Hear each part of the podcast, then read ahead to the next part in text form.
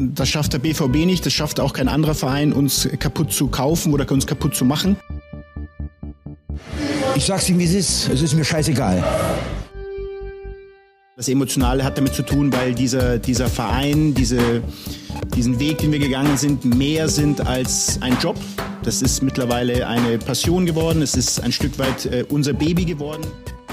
Hallo, liebe Gladbach-Fans, hier ist der Pfostenbruch nach dem Champions League Achtelfinal-Hinspiel gegen Manchester City in Budapest. Historisches Spiel für unsere Borussia aus Mönchengladbach. Es fühlte sich nur nicht so richtig an. Und auch das Ergebnis ist leider sehr normal oder erwartbar verlaufen. 0 zu 2 verliert Borussia gegen Man City. Wir sprechen drüber hier im Pfostenbruch. Ich bin Kevin und natürlich wie immer nicht allein. Fabian, grüße dich. Hi. Ja, grüß dich. Ähm, heute mal direkt nach dem Spiel, ähm, ja, direkt nach, naja, ähm, auf dem Papier äh, zumindest dem größten Spiel von Borussia in den letzten 40, 43 Jahren, ähm, in dem größten internationalen Spiel jedenfalls. Ähm, es fühlte sich nicht ganz so an. Es fühlte sich heute ein bisschen anders an. Dieses Spiel in Budapest, wir haben schon drüber gesprochen, diese ungewohnte Location. Ähm, alles nicht ganz so, wie man sich das eigentlich erhofft und erwünscht. Ähm, ja, und dann das Spiel, ähm, auch dazu muss man sagen, ja, fast ohne nennenswerte Vorkommnisse, was ähm, ja auf der einen Seite ganz gut ist. Man hat sich jetzt nicht, äh, man hat sich jetzt nicht äh, vorführen lassen, äh, hat ein ordentliches Spiel gemacht, äh, sich da ordentlich präsentiert, aber mehr war eben auch nicht drin. Ja, und insgesamt war der ganze Tag halt ein bisschen untypisch für die Größe des Spiels. Also natürlich, äh, wir sprechen das hier häufig an, dass es im Moment halt schwierig ist, auch als Fan oder auch als Berichterstatter, wie man uns auch immer jetzt nennen mag. Wir sind ja sicherlich irgendwie beides. Aber normalerweise ähm, wäre das natürlich auch ein richtiges Highlight so im Aufbau gewesen. Man hätte sich irgendwie tagelang drauf gefreut. Jetzt ist A, die sportliche Situation gerade ähm, eher mäßig. Dann hat man das ganze rose Gewirbel drumherum und dann spielt man in Budapest und das Ganze macht ja diese Geisterspiel-Thematik oder diese Geisterspiel-Wochen und Monate noch trostloser. Also, ich weiß nicht, wie es dir ging, aber ich war den ganzen Tag irgendwie überhaupt nicht im Matchday-Feeling. Äh, ich war, ich war nur so, so ganz, ganz leicht in diesem Feeling. Also es wurde der Größe des Spiels eigentlich halt überhaupt nicht gerecht. Es war überhaupt nicht die, äh, diese freudige Anspannung da, die man sonst bei so einem vergleichbaren Spiel hätte. Ähm, wenn das Spiel dann tatsächlich äh, im Borussia Park gewesen wäre, vor Zuschauern, auch dann wäre mit Sicherheit nochmal was ganz anderes aufgekommen. Ansonsten so viele Nebengeräusche. Du hast gerade wichtigsten schon angesprochen. Dann natürlich auch dieses Spielort Ort-Ding. Äh, es wurde eben in Budapest gespielt. Ähm, das ist, ähm, ja, wie ich finde, schon auch schwer erklärbar irgendwo. Äh, man spielt da in Budapest ein Spiel, was ähm, was man spielen muss, weil die UEFA äh, gerne den Wettbewerb durchbringen möchte. Ähm, aus Pandemie-Gesichtspunkten ist es wahrscheinlich alles andere als vernünftig, dieses Spiel zu spielen, auch wenn es da gute Testkonzepte gibt.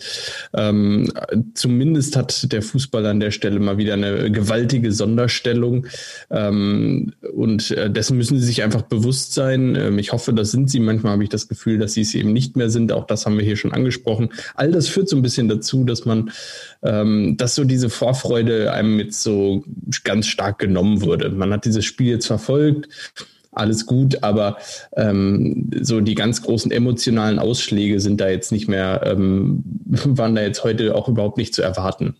Dementsprechend können wir es heute auch sicherlich ein bisschen kürzer fassen als in den vergangenen Folgen, wo natürlich auch die Rose-Thematik immer sehr viel äh, Zeit eingenommen hat. Da gab es jetzt äh, zum Glück, kann man sagen, und ähm, äh, keine neue Entwicklung oder keine neuen Aufreger jetzt in den drei, vier Tagen nach dem letzten Spiel, nach der 1 zu 2 Pleite gegen Mainz, sodass wir jetzt ja vielleicht mal ein bisschen analytisch werden können und äh, diese 90 Minuten auf dem Rasen analysieren. Also City gewinnt 2 2-0 durch zwei fast identische Treffer, beides mal Halbfeldflanken, eigentlich äh, etwas, was man relativ gut verteidigen kann, aber dann wiederum auch nicht, wenn man weiß, dass City äh, daraus nicht zum ersten Mal die Treffer erzielt hat. Also wenn wir vielleicht damit mal anfangen, bevor wir natürlich auch über Positive sprechen, denn es war jetzt ja auch nicht alles schlecht. Also es war jetzt ja auch ein, ein ähm, ja, dem Gegner doch angemessener Auftritt von Borussia. Ja, ähm, mal kurz auf die beiden Tore. Ja, die beiden Tore waren natürlich nahezu identisch. Jeweils äh, die, äh, ja, man muss es auch so sagen, hervorragenden Flanken von äh, Cancelo ähm, auf Bernardo Silva jeweils, der jeweils sein Kopfballduell gewinnt. Äh, das eine Mal köpft er selber ein, das andere Mal äh, legt er dann perfekt auf für Gabriel Jesus. Das ist einfach hervorragend gemacht. Das ist ähm, ja, ähm, jeweils großartig. Es ist natürlich schwer zu verteidigen, ähm, da jetzt auch den äh, klaren Schuldigen zu suchen, ähm, ist schwer. Bei dem 1-0 fällt es mir noch, fällt es noch leichter. Da sind es natürlich mit Sicherheit diejenigen, die ähm, dann auch daran beteiligt sind, dass man den Ball im Aufbau verliert. Ähm, ja, Kramer mit dem unsauberen Pass, Leiner, der, der so ein bisschen die Situationen da abschaltet, Zakaria, der da sehr passiv ist. Ähm, da kann man mit Sicherheit noch, noch was tun, äh, kann Cancelo da verteidigen. Ähm, beim 2-0 ist es auch einfach geduldig und gut äh, raus und ähm, ja, hergespielt, wie Man City das gemacht hat.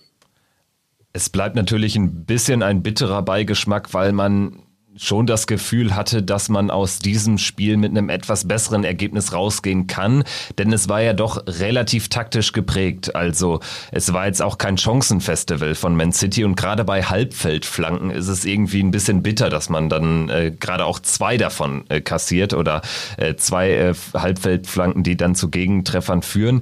Ähm, wenn wir vielleicht auch ähm, auf die erste Halbzeit schauen, man hatte ja schon nach drei Minuten wusste man, wo das Spiel hingeht, welche Tonalität diese Begegnung bekommt, dass wir andauernd ähm, hinterherrennen werden, dass es sehr laufintensiv ohne Ball sein wird, was natürlich nicht leicht ist. Aber auch da gab es ja dann irgendwie schon den ein oder anderen Hoffnungsschimmer, zum Beispiel bei mir, dass man irgendwie schon das Gefühl hatte, man hat jetzt City nur ein, zwei Mal wirklich hinter die letzte Linie gehen lassen. Benze Baini einmal mit einer ähm, sehr giftigen und auch sehr riskanten Gerätsche. Einmal war es, glaube ich, Ginter, der noch so beim Abschluss von Sterling oder bei einer Hereingabe von Sterling das Bein dazwischen brachte.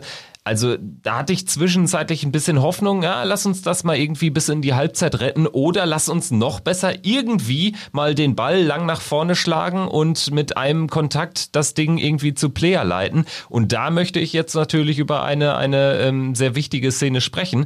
Stevie Liner auf rechts hatte dann einmal wirklich die Szene, hatte ein paar Meter Wiese vor sich, bringt den Ball zu Player. Sandro Wagner und Jan Platte waren es, glaube ich, bei The Zone, haben Player in der Situation sehr stark kritisiert, dass er da irgendwie nicht gallig genug reinspritzte in den Ball. Ich muss aber auch sagen, Player, äh, Leiner hat den Ball jetzt auch nicht ideal scharf getroffen. Also der, der hätte schon noch ein bisschen schärfer kommen müssen wahrscheinlich, damit Player da als erstes an den Ball gekommen wäre, oder? Wie hast du es gesehen? Diese Szene im Ansatz eine Torchance für uns. Ja, äh, Player hatte mit Sicherheit nicht den, den besten, die beste Position, um, um da gut an den Ball zu kommen. Äh, ich sehe das ein bisschen ähnlich. Ähm, äh, in Summe ist das natürlich ähm, die einzige Szene, über die wir wirklich sprechen müssen, auch offensiv. Äh, und das zeigt eigentlich schon, dass es ein bisschen wenig war, weil letztlich kommt Player nicht überhaupt nicht zum Abschluss, hat ähm, ja, da fehlt noch ein bisschen was. Ähm, in einem anderen Spiel, in dem man viele Torchancen hatte, wäre diese Szene wahrscheinlich am Ende völlig untergegangen. Was aber natürlich positiv ist, und das hast du, hast du ja auch eben schon angesprochen, ähm, ist, wie man eigentlich defensiv stand stand. Und äh, defensiv ähm, mit dem 4-3-3 heute, mit, äh, mit ja, Chris Kramer auf der 6 und ähm, Neuhaus Zakaria auf, äh, auf der 8 äh, das ist mit Sicherheit ähm, eine hervorragende, hat mit Sicherheit hervorragend geklappt, um, um Man City dann auch äh, hinten ähm, ja besser verteidigen zu können, äh, zumindest diese, diese Übermacht im Zentrum von Man City verteidigen zu können. Das hat äh, über weite Strecken ganz gut funktioniert. Umso bitterer natürlich dann, ähm, dass man, wenn man sich anschaut, dass man das eigentlich über 90 Minuten sehr, sehr gut verteidigt hat, dass man dann doch mit zwei Gegentoren rausgeht. Und das ist so ein bisschen das, äh, dasselbe Lied wie auch in den letzten Wochen. Eigentlich immer ganz gut verteidigt, aber die ein, zwei Gegentore gibt es dann meistens doch und das irgendwie durch ja, Situationen, wo man sich denkt, ja gut, den haben wir jetzt nicht verteidigt. Ähm, das alles ein bisschen bitter.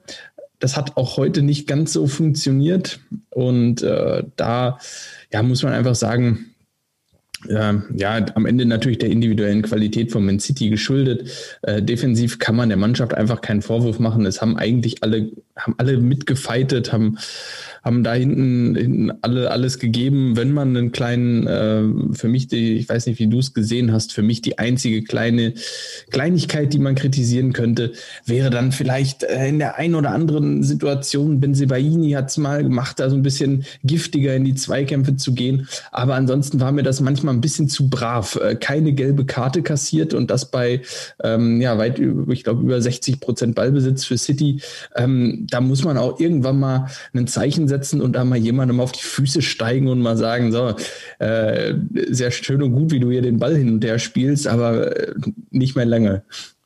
Ja, dieses berühmte Zeichen setzen, das hat so gerade ähm, im Aufbau von City manchmal gefehlt. Also ich meine, man kriegt natürlich naturgemäß schon eine gelbe Karte, wenn man irgendwie sehr stark presst, auch schon in der ersten Linie. Also das heißt, die eigenen Stürmer, wenn sie sehr nah an den, an den ballführenden Spielern sind und da dann mal zu spät kommen.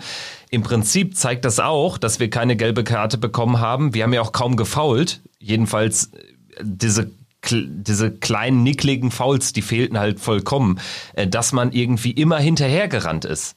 Also man kam nicht mal zu einem Foul. Und äh, da war dann eben schon ein Klassenunterschied zu sehen äh, im Vergleich zu Man City. Und ähm, was sie dann halt besser machen, dass sie ähm, einfach mehr Geduldsspielqualitäten haben als wir. Also City hat im Prinzip äh, so gespielt, in Perfektion natürlich, wie wir eigentlich zu Hause gegen diese ganzen Köln, Mainz und äh, Hertha etc. pp. spielen müssten. Also das haben sie uns im Prinzip äh, ganz gut vorgemacht. Was ich auch wirklich bitter finde als Erkenntnis ist, dass man tatsächlich, du hast es gesagt, auch hier nicht zwei Tore kassieren muss, dass man sich ein bisschen tatsächlich unter Wert geschlagen fühlt. Das Bittere ist einfach, dass man so ein Spiel jetzt fast ähnlich bewertet wie, wie Mainz oder Köln, dass man äh, gerade gerade gegen Mainz kann man ja der Mannschaft, oder das haben wir auch nicht gemacht, nicht den Willen absprechen. Und das heute erst recht nicht. Nur trotzdem ähm, fehlt dann irgendwie echt dann arg viel, gerade auch ähm, bei so Chancen, die im Ansatz entstanden sind. Und da kommen wir vielleicht auf die zweite Halbzeit zu sprechen. Wir haben über das Gegentor schon gesprochen. Ansonsten muss man auch mal klar sagen, viele Chancen hatte City eigentlich gar nicht. Also mir fällt ehrlich gesagt nichts weiter ein. Und ja gut, die Einladung von Benzema okay. an Gabriel Jesus äh, genau. Mit Sicherheit noch, äh, noch erwähnenswert. Ähm, das waren für mich die, die ganz großen Chancen. Ja, ansonsten hat Man City da äh, schon vieles eiskalt ausgenutzt. Ähm, ein, zwei Halbchancen, ähm, Schuss von Foden, dann von Mares kurz vor Schluss. Äh, das waren mit Sicherheit dann die besten Situationen, die City hatte. Äh, insgesamt kann City auch damit zufrieden sein, dass sie da zwei Tore geschossen haben, weil ähm, sie hatten jetzt keine Chancen für fünf. Genau, und das wollte ich ansprechen. Und auch diese eine Benzebaini-Szene, das war ja wirklich ähm, ja einfach total fahrig. Äh, das passiert ihm übrigens in letzter Zeit äh, ein bisschen zu oft, finde ich, dass er dann äh, irgendwie Bälle auch über den Schlappen rutschen lässt und so. Und in dieser Szene war es ein bisschen ähnlich. Also da wäre es dann gut gewesen, wenn der Ball wirklich ausgegeben worden wäre. Aber schwamm drüber. Ähm, am Ende ist daraus kein Tor entstanden. Und grundsätzlich äh, wurden wir jetzt schon an die Wand gespielt, aber es war halt auch viel brotlose Kunst. Es war viel Hin- und Hergeschiebe und dann das Warten eben auf die eine Szene und man kann City jetzt da auch nicht für kritisieren. Ich meine, es ist perfekt aufgegangen. Zwei äh, Halbfeldflanken, zwei Tore, äh, Clean Sheet hinten, ähm, perfekte Ausgangslage fürs Rückspiel.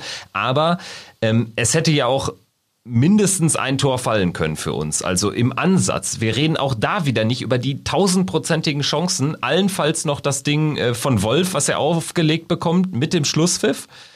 Ansonsten aber schaffen wir es ja gar nicht, selbst in einer 3 gegen 1 Situation, daraus einen Abschluss zu kreieren. Und das war gegen Mainz auch schon so. Das war auch gegen Köln in der einen oder anderen Situation so. Und das ist eine sehr, sehr bittere Erkenntnis, die für meine Begriffe dann auch nichts mit dem Gegner zu tun hat. Ja, ähm, und das ist, das ist nicht nur gegen Köln und gegen Mainz äh, so gewesen. Äh, das begleitet uns jetzt schon eine ganze Weile. Und äh, für mich auch mit eines der Schlüssel, äh, warum diese Saison bislang so verlaufen ist, wie sie verlaufen ist. Äh, wenn wir mal vielleicht ein, zwei Spiele ähm, abziehen, dann ist das halt das Problem, was, ja, was uns irgendwie schon seit äh, ja, ich denke gerade zurück seit dem Unionsspiel irgendwie an ähm, ja, fast äh, ja, hinterherhängend. Ähm, man spielt eigentlich soweit ganz gut. Die Spielanlage ähm, ist ganz gut und mit dem Union-Spiel meine ich das Hinspiel gegen Union, was damals 1-1 ausgegangen ist. Also soweit gehe ich jetzt gerade mal zurück. Ähm, Im Grunde genommen eigentlich viele, viele Spiele in dieser Saison, die ganz gut laufen und dann äh, vorne im letzten Drittel, ähm, ja, fehlt es einfach irgendwie, fehlt die, die letzte ähm, Entschlossenheit, äh, aber natürlich auch ja individuell mal die ein oder andere richtige Entscheidung, die da getroffen werden muss. Ähm, das klappt manchmal, aber das klappt eben äh, zu selten und zu selten für vielleicht die Ansprüche, vielleicht die, ähm, ja, vielleicht für auch für für, das, was man sich vorgenommen hat für diese Saison. Und ähm, da ist genau das eigentlich ähm, ja mal wieder exemplarisch gewesen.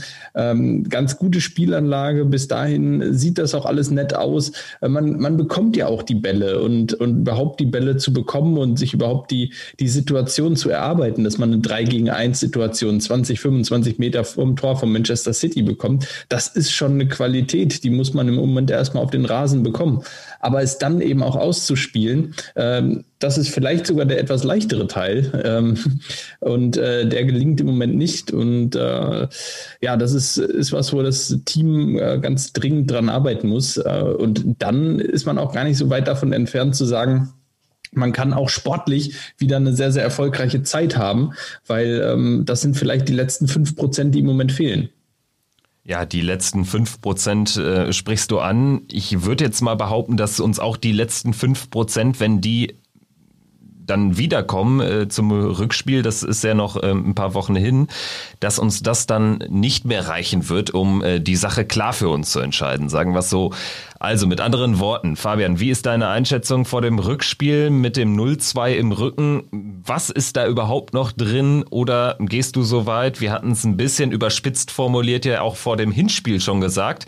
Eigentlich wenn man so stark die Belastungssteuerung voran äh, treibt und propagiert immer wieder und dann auch äh, im Derby mit der mit der altbekannten und oft diskutierten Aufstellung spielt, wie sie war, ähm, dann hätte man auch durchaus drüber nachdenken können, doch die in Anführungsstrichen B11 in beiden Spielen gegen City ranzulassen mit diesem Ergebnis, glaube ich, ist man so ein bisschen in der Bredouille. Ich glaube, bei einem 0-3 äh, kann man das schon gut verkaufen, dass man da irgendwie die zweite Garde ranlässt. Bei einem 0-2 äh, sehe ich das ehrlicherweise nicht, äh, so wie auch das Ganze kommuniziert wird, wie auch wie, wie hochtrabend auch von Gladbacher Seite, von Seite der Offiziellen dieses Spiel begleitet wurde. Also schwierige Gemengelage, die Chancen fürs Rückspiel marginal bis nicht vorhanden. Ich denke, da sind wir uns einig. Aber ähm, wie würdest du es grundsätzlich angehen? Äh, das ist eine, eine sehr spannende Frage. Das kommt für mich auch maßgeblich auf die kommenden Wochen an, ähm, auf die kommenden Spiele. Ähm, wir haben jetzt heute gesehen, Jonas Hofmann ist eben erstmal verletzt vom Platz gegangen. Da müssen wir erstmal hoffen, dass da nichts, äh, nichts Schwereres äh, vorliegt. Ja, ansonsten eine schwierige Situation, ähm, weil ich meine, man muss zwei Tore bei Manchester City schießen. Das ist ähm, mal mindestens. Und dann ist man gerade mal in der Verlängerung. Ähm, das bedeutet, äh, um da weiterzukommen, muss man an dem Tag mindestens dreimal ins Tor treffen. Und wenn das dritte Mal beim Elfmeterschießen ist, aber mindestens dreimal muss man Edos dann überwinden. Und ähm, ja, ähm, da glaube ich, können wir uns alle ungefähr ausmalen, äh, wie groß da die Wahrscheinlichkeit ist, dass das passieren wird. Äh, die geht gegen null. Ähm, ja, für mich äh, ganz entscheidend, wie laufen die kommenden Spiele, ähm, wie laufen jetzt die Spiele in der Bundesliga, Leverkusen, äh, Leipzig und äh, dann eben auch Augsburg. Augsburg vielleicht nochmal ein ganz entscheidendes Spiel äh, dann für, für das Rückspiel gegen City. Ich meine, wenn man wenn man Augsburg verliert ähm, und Leverkusen und Leipzig auch, äh, das ist jetzt alles ein bisschen viel, ein bisschen viel hätte, hätte, äh, ne? ähm, aber wenn das alles Niederlagen werden sollten, dann muss man dieses Spiel gegen Schalke am Ende gewinnen. Da gibt es keine das ist dann ein Spiel, das unbedingt gewonnen werden muss. Und da würde ich es durchaus verstehen, wenn man gegen City den einen oder anderen Spieler dann für das Schalke-Spiel schont, äh, weil das erachte ich dann für wichtiger als das Rückspiel gegen Manchester City. Ähm, ja, das wäre, wäre meine Herangehensweise, wenn man sich natürlich jetzt, äh, um hier nicht zu negativ zu sein, äh, wenn man es natürlich schafft, sich in der Bundesliga jetzt eine bessere Ausgangssituation äh, zu erspielen ähm, und jetzt gegen Leipzig, Leverkusen, Augsburg punktet ähm, und dann vor dem Rückspiel auch in der Bundesliga wieder etwas besser dasteht, dann kann man natürlich überlegen, auch wieder ähm, dieses Selbstvertrauen mitzunehmen, nochmal äh, bei City anzutreten und zu sagen, komm, wir probieren heute nochmal was und äh, werden sehen, was dabei rauskommt. Das wäre meine Herangehensweise. Ähm, ich weiß nicht, wie siehst du es? Ja, schwieriges Thema. Ich äh, fand es ganz interessant, dass wir jetzt schon mental über den 20.03. Schalke auswärts nachdenken. Also ähm, wenn es so weit kommen sollte und egal wie hoch die Hürden natürlich sind, Le äh, Leipzig, Dortmund, Leverkusen, Augsburg dann ein bisschen weniger hoch, aber wenn wirklich alle Spiele verloren gehen sollten, dann kannst du eigentlich noch so gut spielen und dich noch so achtbar aus der Affäre ziehen und vielleicht auch unglücklich verlieren dann gäbe es ja auch unter normalen Umständen eine Trainerdiskussion. Und das kann ich jetzt hier nur nochmal wiederholen. Das, die, die Phase ist enorm äh, schwierig, diffizil und da können auch noch so viele äh, vereinsferne Medien, wozu ich jetzt einfach auch mal einen allgemein übertragenen Sender wie The Zone dazuzähle, dann können die noch so oft sagen und heute im, im Kommentar in der 70. Minute über irgendwie Wolfsberg und Baschasche hier und die Europa League referieren, wie geil denn die Entwicklung ist. Ja, auf europäischer Ebene ist sie herausragend. Wenn du in der Europa League Gruppe mit Rom, Başakşehir hier und Wolfsberg nicht weiterkommst, jetzt das gleiche aber schaffst in einer Champions League Vorrunde mit Inter, Schachter und Real, dann ist das eine herausragende Entwicklung. Aber sie konzentriert sich, was das betrifft, auch nur auf die Champions League und wir müssen in der Bundesliga jetzt echt mal ein bisschen die Beine auf den Boden bekommen.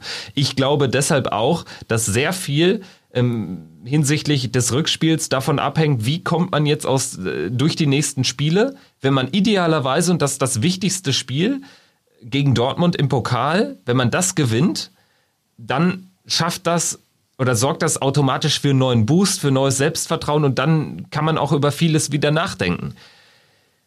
Wenn man dieses Spiel aber verliert, dann ist man dem, dem größten zu erreichenden Ziel für meine Begriffe, so schätze ich das ein, eigentlich ähm, ja, entbehrt für diese Spielzeit, weil die Champions League Qualifikation werden wir wahrscheinlich nicht mehr wahr machen und aus Fansicht ich spreche jetzt aus Fansicht, ist sowieso der, der mögliche Pokalsieg dann doch noch ein geileres Ziel, selbst in Pandemiezeiten als die Champions League Qualifikation, auch äh, wenn das finanziell natürlich in keinem äh, Verhältnis zueinander steht.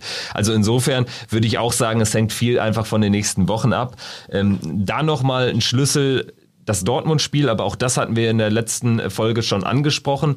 Wenn wir vielleicht jetzt mal hinter City wirklich erstmal für das Hinspiel den Haken machen, du hast Leipzig schon angesprochen, Samstagabend Spitzenspiel Leipzig auswärts, da haben wir noch nicht gewonnen, ist übrigens das erste Mal jetzt, dass wir in Leipzig spielen unter Pandemiebedingungen, also mittlerweile dürften wir sonst alle einmal durchhaben, fast schon. Das war ja ähm, dieses ominöse Spiel, wo Player äh, binnen ein paar Nanosekunden gelb-rot kassierte von Tobi Stieler, äh, wir da ähm, durch dann eben nicht mehr auf der sicheren Siegerstraße waren. Am Ende endete das Ganze 2-2. Und wenn wir uns an diese erste Halbzeit zurückerinnern, sowas ist von uns aktuell leider nicht erwart zu erwarten, obwohl wir in Bestbesetzung sind. Und das ist äh, leider keine schöne Entwicklung. Also ähm, ich, ich sehe sehr düster bis schwarz, was das Leipzig-Spiel betrifft.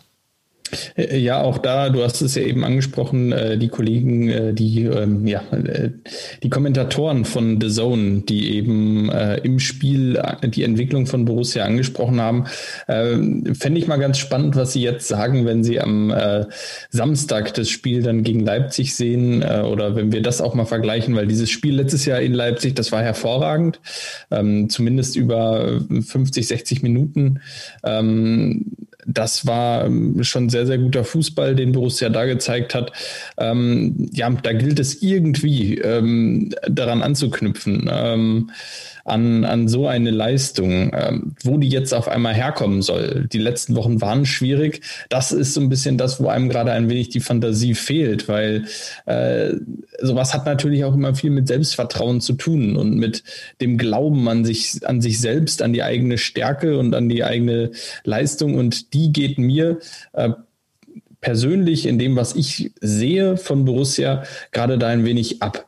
Ähm, und das ist ein bisschen das, was, was fehlt, dieses, diese, ja, Selbstverständnis, dieses Selbstvertrauen und äh, einfach diese Lockerheit auf dem Platz, ähm, die fehlt. Ähm, da ist, da wird zu viel ja, viele kleine Fehlentscheidungen, die davon zeugen, dass man auch auf, dass auf dem Platz ein bisschen zu viel nachgedacht wird. Äh, die absolute, ähm, äh, ja, die Automatismen, die fehlen ein wenig und ähm, deshalb äh, weiß ich auch nicht, wo auf einmal jetzt diese Leistungsexplosion gegen Leipzig herkommen soll. Ähm, ich bin mir sicher, dass Borussia auch wieder ein ordentliches Spiel machen wird. Äh, genauso wie gegen Man City. Ich finde, man hat sich jetzt, äh, man hat, ist defensiv ja stabil. Das ist vielleicht das Positivste im Moment. Äh, defensiv äh, sieht das Ganze ganz gut aus. Man kann sich aber natürlich auch nichts davon kaufen, wenn man in der 80. Minute gegen Leipzig das 1-0 bekommt und dann mit 1-0, äh, mit einer 1-0 Niederlage nach Hause fährt äh, dann hat das Ganze am Ende auch nichts geholfen, dass man 80 Minuten stabil stand. Mir fehlt auch ein bisschen die Kreativität, wo auf einmal eine Leistungsexplosion herkommen soll. Aber Leipzig muss auch erstmal einen guten Tag erwischen. Äh, und vielleicht, und das ist natürlich immer das, was wir hoffen, vielleicht belehrt uns äh, Borussia ja jetzt am Samstag eines Besseren und wir sehen dann doch ein ähnliches Spiel wie letztes Jahr und dann hoffentlich, und die Hoffnung stirbt ja auch zuletzt, dann mit einem besseren Ausgang für Borussia und ähm, ja, dann äh, gäbe es ganz, drei ganz, ganz wichtige Punkte in Leipzig. Ich bin auf jeden Fall sehr gespannt. Ja, ich bin auch sehr gespannt. Ich glaube auch, und das ist vielleicht eine steile These, dass gerade in der aktuellen schwierigen Phase diese Spiele dann doch bisschen gelegener kommen sogar, als wenn es jetzt weitergehen würde mit so Gegnern wie Mainz. Also nicht respektlos gemeint, aber auch da erwartet ja jetzt der gemeine Fan viel weniger, als wenn du zu Hause spielst gegen Mainz äh, vor solchen Wochen, wo der Druck richtig drauf ist und der wird jetzt ein bisschen weniger sein, zumindest in Leipzig. Dortmund ist ja natürlich nochmal eine andere Kamelle dann auch mit der ganzen Geschichte rund um Marco Rose, aber ja, vielleicht liegt darin auch eine kleine Chance. Das Einzige, was wirklich ähm, echt mir Sorgen bereitet, ist äh, aktuell unsere Offensive. Also aktuell kann man ja fast sagen, bis auf Lars Stindl haben wir keinen, der ein Tor machen soll. Also das ist schon fast dramatisch, leider. Und das ist jetzt nicht nur davon abhängig, wie äh, der Blick auf die Statistik zeigt, dass eben ein Tyram und ein Player äh, beide erst drei Tore gemacht haben, so viele wie ein Nico Elvedi. Äh, ich meine, wir gucken ja die Spiele auch ähm, alle über die komplette Spielzeit. Wir sind schon natürlich näher dran als jetzt äh, jemand, der sich nicht so sehr mit Gladbach beschäftigt. Und das ist schon eine schon eine dramatische Entwicklung, wie ich finde, weil diese zwei Tore, die wir jetzt in den letzten vier Spielen, also in den letzten 360 Minuten erzählt haben, ja, die erzählen im Prinzip auch schon die ganze Geschichte, weil viel mehr Chancen waren es auch nicht. Also das ist äh, gefährlich aktuell, sagen wir es so. Ja, ähm, genau, auch das ist ein Thema, das wir schon vor drei Wochen mal angesprochen haben. Die Effizienz, die passt eigentlich. Die Chancen, die man hat, die nutzt man. Aber man hat eben zu wenig Chancen. Man spielt sich zu wenig Chancen heraus und bringt vor allem Tyram und Player. Und das ist, ähm, ja, das ist eigentlich das Drama. Die beiden viel zu selten in den letzten Wochen, äh, wenn sie denn auf dem Platz stehen, äh, viel zu selten in die Positionen, in denen sie richtig gefährlich werden können.